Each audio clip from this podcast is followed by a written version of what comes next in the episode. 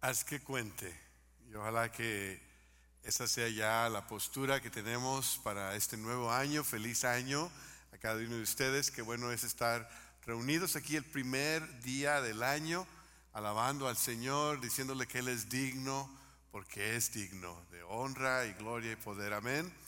Y nos da mucho gusto estar aquí juntos recibiendo el año, adorando al Señor nos da gusto tener niños en nuestro medio. Solamente los niños no están aquí, pero queremos darle la bienvenida a los niños. Nos da gusto tenerlo, a los estudiantes. Si vemos movimiento, si vemos ruido, nos va a dar gusto, porque cuando hay niños quiere decir que hay vida, que hay familia, ah, y, eso ah, nos trae gozo.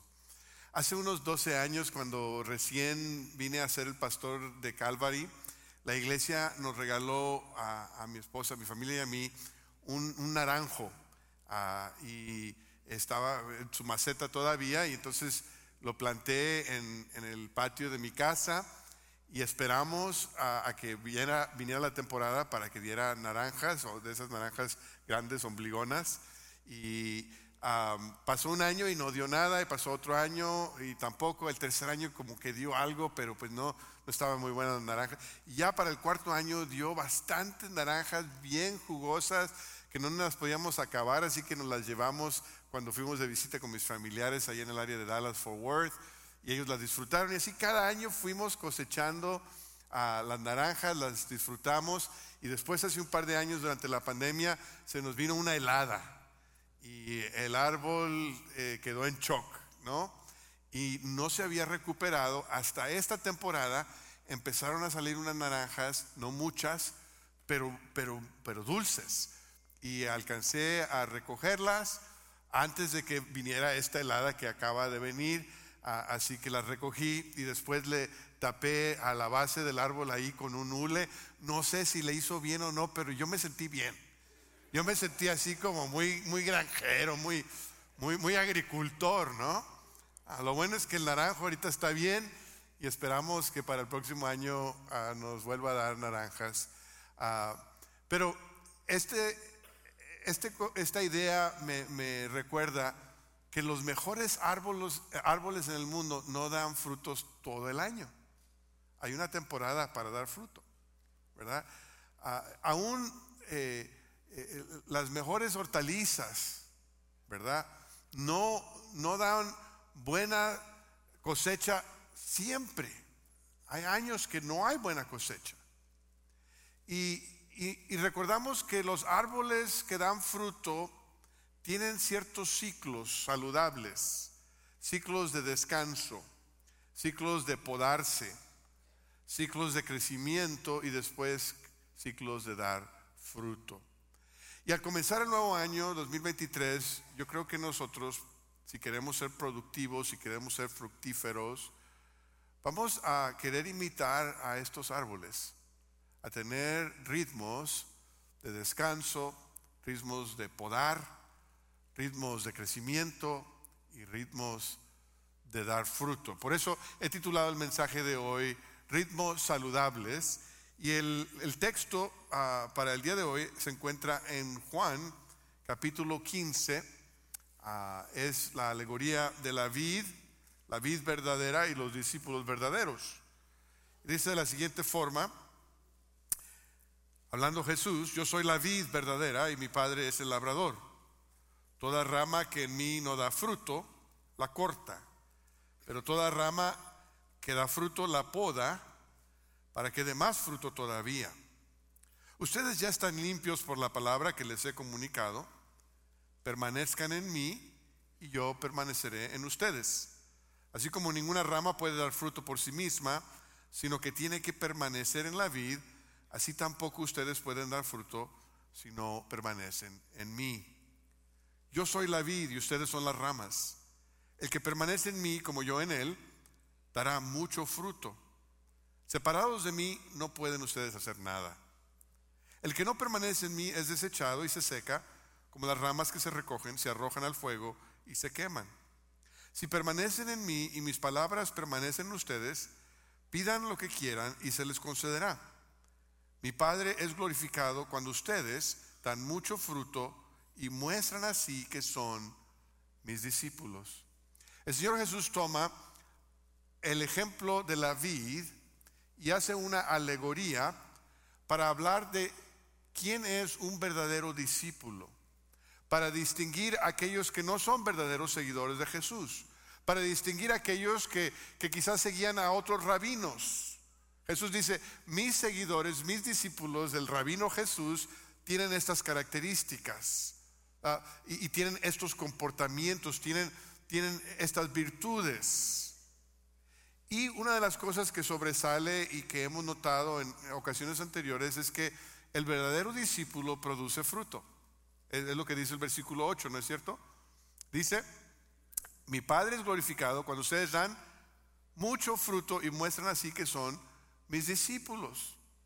El fruto es la evidencia de qué tipo de árbol somos, de qué tipo de rama somos, de qué, de qué tipo de discípulos somos, de qué tipo de seguidor somos. El fruto da la evidencia de, de lo que hay dentro, de lo que fluye adentro de esa rama, y entonces da fruto, la evidencia de ello. Así que la Biblia nos dice que los que son verdaderos discípulos van a dar fruto, a, guiar a otras personas a Cristo, a, discipular, a, hacer buenas obras, a, amar al prójimo. Esa es una lección muy importante, pero no es la única lección aquí. Es, el clímax de la lección, es el objetivo, saber que los verdaderos discípulos producen fruto, pero fíjense que el capítulo no comienza con el énfasis en el producir fruto, porque lo que Jesús quiere que aprendamos aquí es que el ser fructífero requiere ritmos saludables. Jesús diseñó el discipulado con ritmos saludables. Es la primera, ah, el primer punto que quisiera compartir con ustedes. Cristo diseñó el discipulado con ritmos saludables. Y nosotros también Necesitamos, así como la vid tiene estos ritmos de, descanso, de podarse, de crecer y de dar fruto, nosotros también necesitamos esos ritmos en nuestra vida.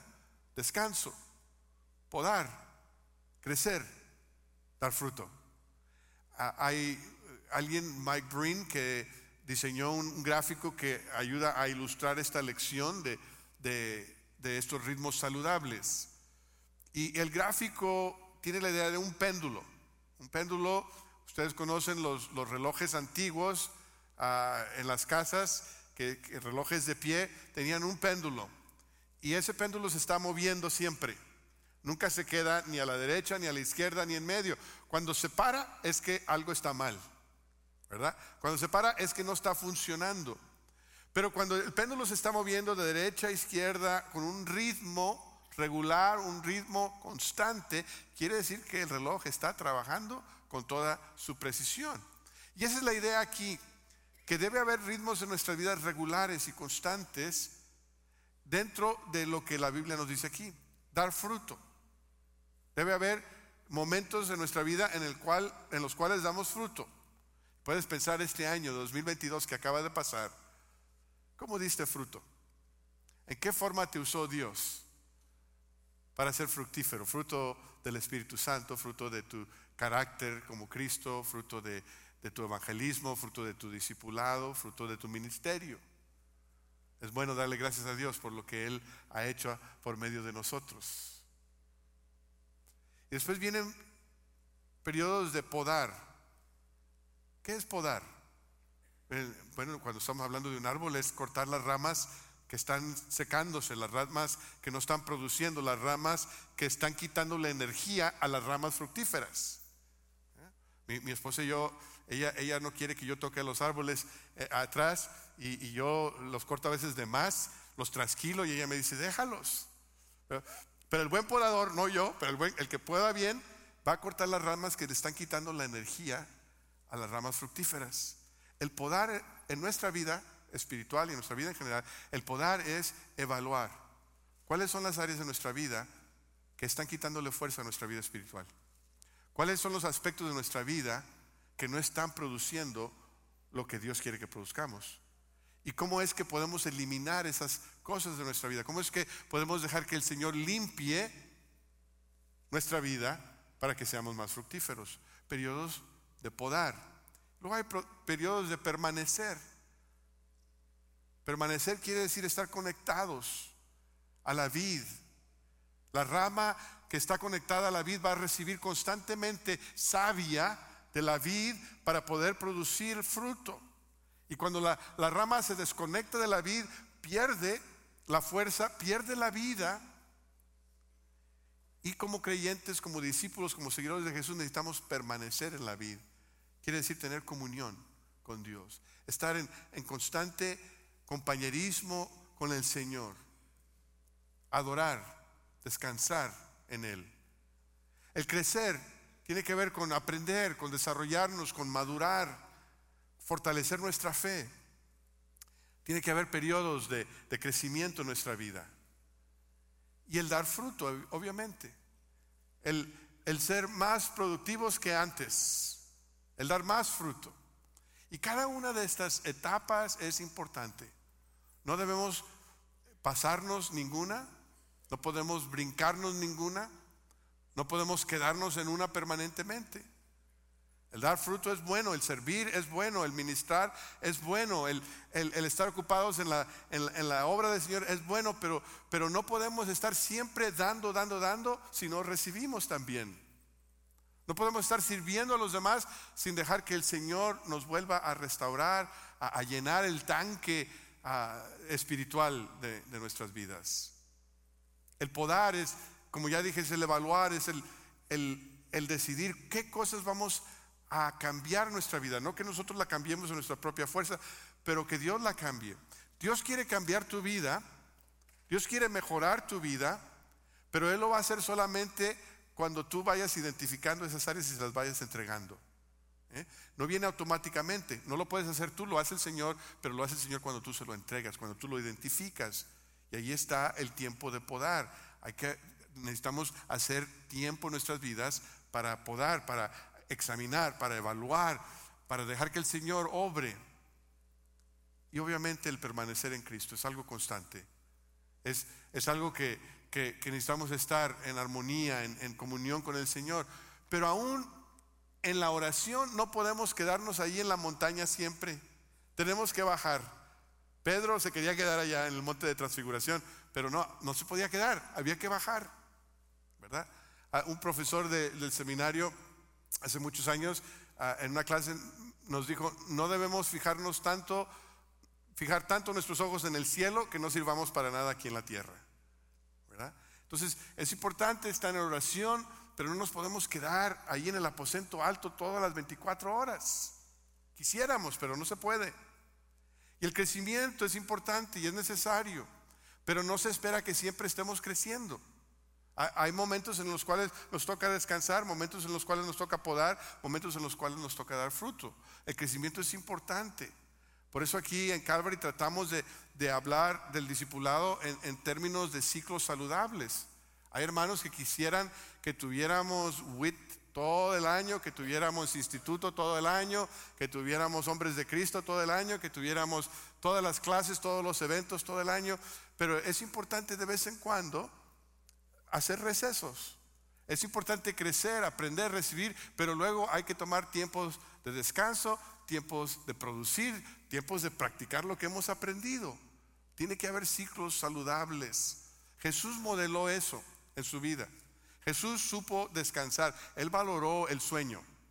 Es más, hay veces que Jesús eh, dormía en medio de la tormenta. ¿eh? El Señor Jesús valoró el sueño. Él, él dormía. Y también valoró su tiempo a solas con el Padre. Se levantaba temprano en la mañana para estar con el Padre, a solas. Antes de cualquier actividad, antes de cualquier compromiso, antes de cualquier ministerio. Y también tenía ritmos en su vida de comunión, de compañerismo con sus discípulos, con su, con su grupo de crecimiento, por decirlo así. Donde comían juntos, disfrutaban tiempo juntos. Y después venían tiempos de ministrar al mundo dolido, de, sanar al enfermo, de alimentar al hambriento. Pero ninguno de estos aspectos de la vida de Jesús dominó toda su tiempo. Fueron ritmos regulares, ritmos saludables que Él llevó. Y si nosotros somos seguidores de Jesús, necesitamos llevar los mismos ritmos que Él llevó. No solamente el Señor Jesús diseñó el discipulado con ritmos saludables, sino que Dios diseñó la creación con ritmos saludables. Toda la creación es así. Hace un par de semanas que nos tocó cuidar al nieto, Daniel, y lo queríamos llevar a ver las luces de Navidad en el centro de convenciones de McAllen. Y estábamos en el día pensando que necesitaba tomarse una siesta, porque esa es su rutina. Traté de ayudarlo a que tomara siesta y no quiso, y no quiso, y no quiso. Y, eh, estaba bien activo y bien emocionado y dijimos, no va, no va a durar. Y dije, vamos a la tienda y después vamos al Starbucks y ahí le, compro una, una, leche de avena con fresas y él se subió al carro y ahí lo, lo en su asientito y íbamos y en la tienda empieza a cabecear. Le dije, ah, no. Le dije, no quisiste tomar la siesta cuando te tocaba, no te duermes. en inglés digo, no night night. Y me dijo, yes night. Yes night. Y, y estaba cabeceando y cabeceando. Le dije, no, y ya fui. Y le dije, vamos a Starbucks, acuérdate que te voy a comprar algo allí. Tiene dos años, dos años y medio. Y entonces eh, ahí levantó la cabeza un poquito, eh, le abroché el cinturón, me subí al carro, iba saliendo del estacionamiento y ya había caído, bien dormido. Y le llamo a Mónica y le digo, íbamos a ir a, esta actividad, ahora nos vamos a tener que esperar a que se despierte Daniel. Y eso fue lo que hicimos. Lo dejamos en el carro, nos esperamos allí hasta que se despertara. Fuimos a ver lo de las luces y se despertó y parecía como que estaba en un paraíso, encantado de la vida, tocando a los animales ahí iluminados y disfrutó a, pleno, porque había descansado a pleno. ¿verdad? Y así nos creó Dios. Fíjese esto, Dios nos creó a trabajar de nuestro descanso, no a descansar de nuestro trabajo. ¿Lo digo otra vez? Dios nos creó a trabajar de nuestro descanso, no a descansar de nuestro trabajo. Fíjense ustedes, en la historia de la creación, cuando, cuando el Señor está creando todo el universo, y, cada aspecto de la creación dice, y fue la tarde y fue la mañana el primer día. ¿Se acuerdan? Y después el segundo día dice, y fue la tarde y fue la mañana el segundo día. ¿Se dan cuenta que Él cuenta la tarde como el principio del día?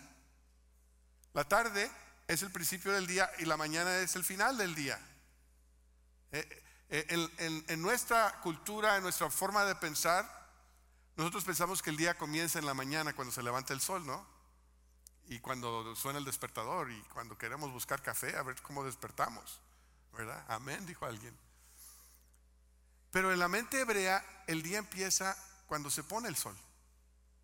El día empieza en la tarde, el descanso y después la actividad. Y ustedes se darán cuenta que la forma en que, en que somos productivos en un día tiene que ver mucho con la forma en que descansamos el día anterior. Si queremos ser productivos eh, el siguiente día, tenemos que acostarnos a tiempo y descansar bien. ¿eh? Y no comer chicharrones a medianoche. Eh, esta idea es muy importante. Este año pasado yo, hice el propósito de, poner un poco más atención a, mis horas de sueño. Me, di cuenta que en el 2021 me, me dijo mi, mi, iPhone que estaba durmiendo de 5 a 6 horas por día y a veces acostándome tarde, a veces temprano y, muy irregularmente. Y yo sabía y sé que eso no es bueno para mi salud. Y dije, en el 2022 me voy a poner metas. Quiero dormir cuando menos 7 horas por día y voy a poner eh, todos mis aparatos para que se apaguen a esta hora y se prendan a esta hora. Y así eh, casi, casi siempre he, podido seguir ese ritmo y me he sentido mucho mejor. Y he sentido que soy más productivo durante el día, me siento con más energía, porque estoy trabajando de mi descanso, no descansando de mi trabajo. Dios diseñó a toda la creación para que tuviera ritmos regulares de descanso y de trabajo. Aún en la misma creación, Dios dice que creó el mundo en seis días y el séptimo día descansó. Fíjese, hasta Dios descansó. Y a veces nosotros nos creemos más poderosos que Dios. Porque no queremos descansar, le queremos seguir.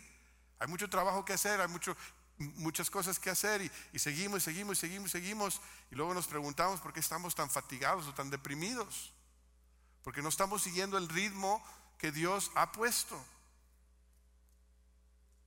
En la ley de Moisés no solamente hay un día de reposo en la semana, pero hay un año sabático. Fíjense en Levítico 25, 4, dice, pero llegado el séptimo año, la tierra gozará de un año de reposo en honor al Señor. No sembrarás tus campos ni podarás tus viñas. Fíjense qué interesante. El Señor dice, por seis años pueden, pueden sembrar, pueden cultivar, pueden cosechar, pero el séptimo año dejen que la tierra descanse, porque así está diseñada por el Señor. No solamente cada siete años había un año sabático, sino cada semana de siete años, o sea, siete años por siete, que es 49, hay un año de júbilo. El capítulo 25, versículo 8 dice, siete veces contarás siete años sabáticos, de modo que los siete años sabáticos sumen 49 años, y el día 10 del mes séptimo, es decir, el día del perdón, harás resonar la trompeta por todo el país versículo 10, el año 50 estará declarado santo y se proclamará en el país la liberación de sus habitantes. Será para ustedes un jubileo cada uno volverá a su heredad familiar y a su propio clan.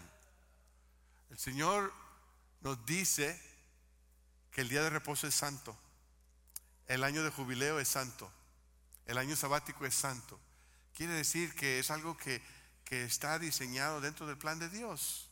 Y cuando lo hacemos, estamos obedeciéndolo a Él. Él ha diseñado en la creación periodos, ritmos regulares, diarios, semanales, de temporada, anuales. Nosotros también podemos pensar en nuestros ritmos diarios, el dormir bien, el pasar tiempo a solas con el Señor, hay personas que quieren pasar tiempo a solas con el Señor en la mañana, pero a veces batallan porque no se acostaron temprano. Eh, eh, todo eso va junto, es, es integral. El, trabajar, el tomar los recesos para las comidas. Yo sé que muchas veces estamos tan a la carrera y, de prisas que algunos pasan por el drive-thru de Chick-fil-A y van comiendo, ahí están en el semáforo, dándole la mordida. y bueno, a veces hay que hacerlo, ¿no? Y a veces a mí me toca ir a reuniones y, dicen en inglés, we're going to have a working lunch. Y yo les digo, ¿qué cosa tan fea es eso? Working lunch. Quiere decir, si ya trabajamos en la mañana, pues vamos a hacer receso para disfrutar la comida. Creo que es importante, creo que es saludable, ¿verdad?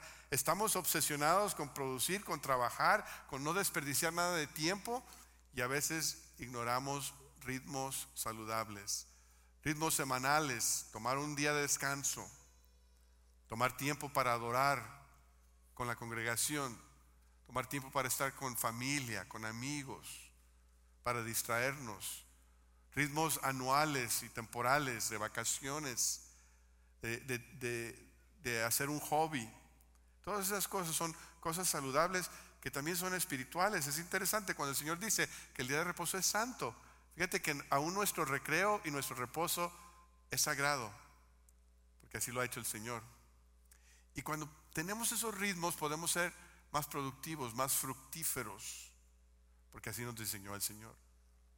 Y mi pregunta para ti el día de hoy es, ¿cuáles son los ritmos saludables que tú necesitas establecer este año?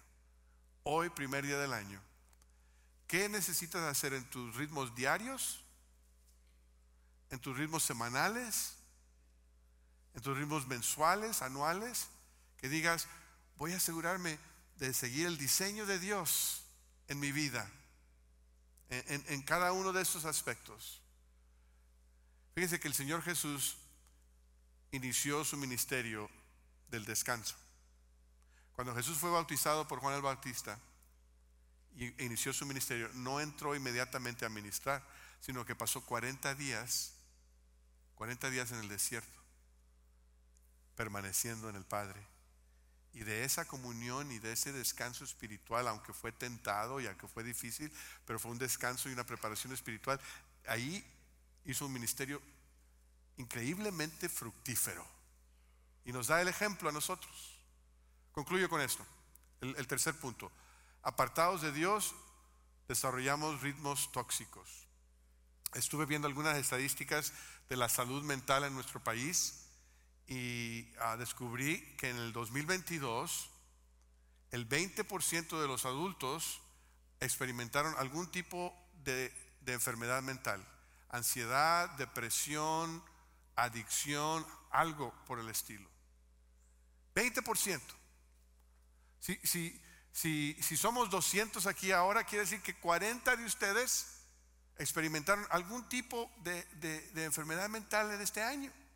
Si las estadísticas están en lo correcto. 17% de nuestros niños y jóvenes están experimentando enfermedades mentales, ansiedad, depresión, pensamiento de suicidio. Y hay muchas razones por ello.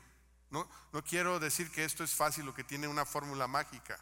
Hay, hay cuestiones químicas, cuestiones eh, hereditarias, cuestiones biológicas, pero sí, sí quiero decir esto, que cuando no seguimos el diseño de Dios, no contribuimos a nuestra salud, a nuestra salud mental, a nuestra salud espiritual, a nuestra salud física. Es importante que sigamos el diseño del Señor. En cada uno de los lados de los ritmos saludables está, en un lado está el permanecer y en otro lado está el dar fruto. Podemos decir descanso y trabajo.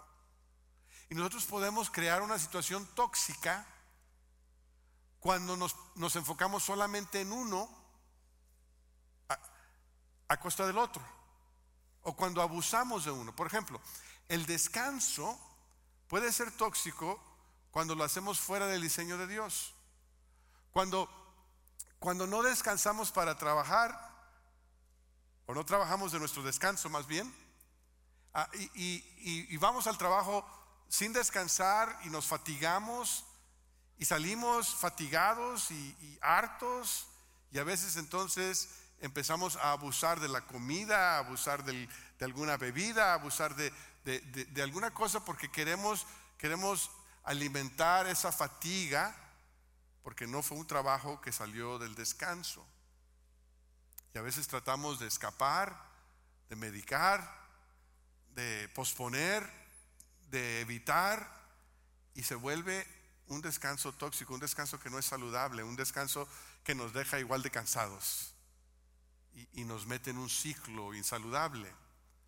El trabajo también puede ser tóxico cuando no descansamos apropiadamente, cuando, cuando estamos ya fatigados para cuando llegamos al trabajo, se crea un resentimiento y se nos hace muy pesado el trabajo y empezamos a decirnos pobrecitos de nosotros, cómo sufrimos y, y, cuánto merecemos y cuánto no nos entienden y se empieza a crear una situación que no es saludable. Por otro lado, hay unos que están adictos al trabajo eh, eh, el estar adicto al trabajo es igual que cualquier otra adicción. Quiere decir que estamos buscando satisfacción en el trabajo que solamente el Señor nos puede dar. Cuando abusamos del trabajo es que estamos buscando eh, aprobación, es que estamos buscando el impresionar a otros, estamos buscando algo, una ansiedad que tenemos, un esfuerzo propio en lugar de descansar en el Señor. El trabajo es bueno, es bonito, pero cuando lo hacemos en nuestra propia fuerza, no descansamos en el Señor. Yo confieso que a veces me sucede a mí. A veces ah, e, estoy tan enfocado en trabajar y trabajar y trabajar y que nunca se termine el trabajo que, que quedo en un lugar que no es saludable. Y por eso el Señor Jesús nos invita a ti y a mí el día de hoy. Permanezcan en mí, permanezcan en mí separados de mí no pueden hacer nada. Permanezcan en mí y ahí ustedes van a ser fructíferos. Van a ser van a producir basados en una comunión constante conmigo, donde yo los voy a renovar, los voy a limpiar, los voy a podar, les voy a dar crecimiento y después van a tener fruto. La mayoría de ustedes ya ha de saber que esta semana próxima Ah, me toca tomar un sabático después de 12 años de ser pastor general aquí en Calvary. Se me conceden 12 semanas de sabático, 12 semanas de, reposo, de reflexión, de renovación. Ah, y estoy muy agradecido al Señor y a ustedes por esa oportunidad. En el blog que les compartí hay algunos artículos al respecto que pueden explicar un poquito más. En esos artículos también van a encontrar estadísticas.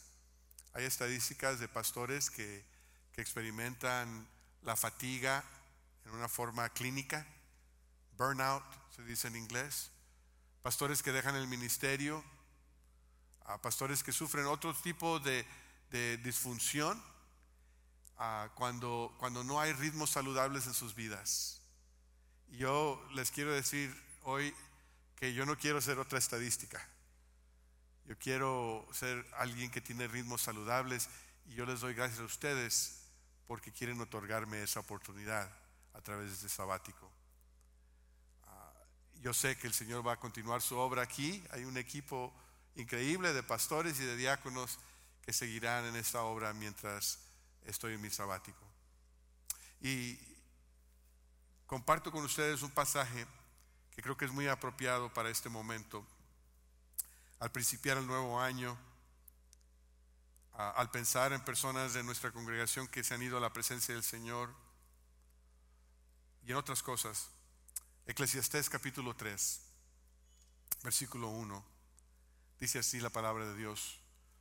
Todo tiene su momento oportuno. Hay un tiempo para todo lo que se hace bajo el cielo. Un tiempo para nacer y un tiempo para morir. Un tiempo para plantar y un tiempo para cosechar un tiempo para matar y un tiempo para sanar, un tiempo para destruir y un tiempo para construir, un tiempo para llorar y un tiempo para reír, un tiempo para estar de luto y un tiempo para saltar de gusto, un tiempo para esparcir piedras y un tiempo para recogerlas, un tiempo para abrazarse y un tiempo para despedirse, un tiempo para intentar y un tiempo para desistir un tiempo para guardar y un tiempo para desechar, un tiempo para rasgar y un tiempo para coser, un tiempo para callar y un tiempo para hablar, un tiempo para amar y un tiempo para odiar, un tiempo para la guerra y un tiempo para la paz. ¿Qué provecho saca quien trabaja de tanto afanarse? He visto la tarea que Dios ha impuesto al género humano para abrumarlo con ella. Dios hizo todo hermoso en su momento y puso en la mente humana el sentido del tiempo, aun cuando el hombre no alcanza a comprender la obra que Dios realiza de principio a fin. Yo sé que nada hay mejor para el hombre que alegrarse y hacer el bien mientras viva. Y sé también que es un don de Dios que el hombre coma o beba y disfrute de todos sus afanes. Sé además que todo lo que Dios ha hecho permanece para siempre, que no hay nada que añadirle ni quitarle, y que Dios lo hizo así para que se le tema. Qué hermoso pasaje. Dios ha hecho todo hermoso en su tiempo. Y qué bonito es aprender los ritmos del diseño de Dios para disfrutar cada temporada, para disfrutar cada ritmo, para comer, para beber, para disfrutar el fruto de nuestro trabajo. Ese es el regalo de Dios. Incline su rostro conmigo.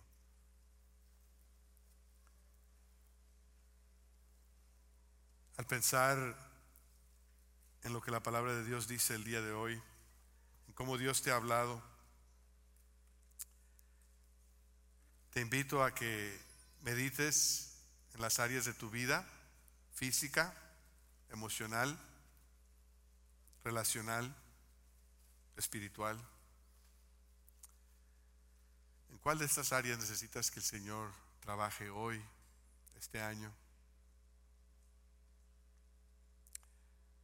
¿Cuáles ritmos necesitas tener en tu vida y decidir el día de hoy?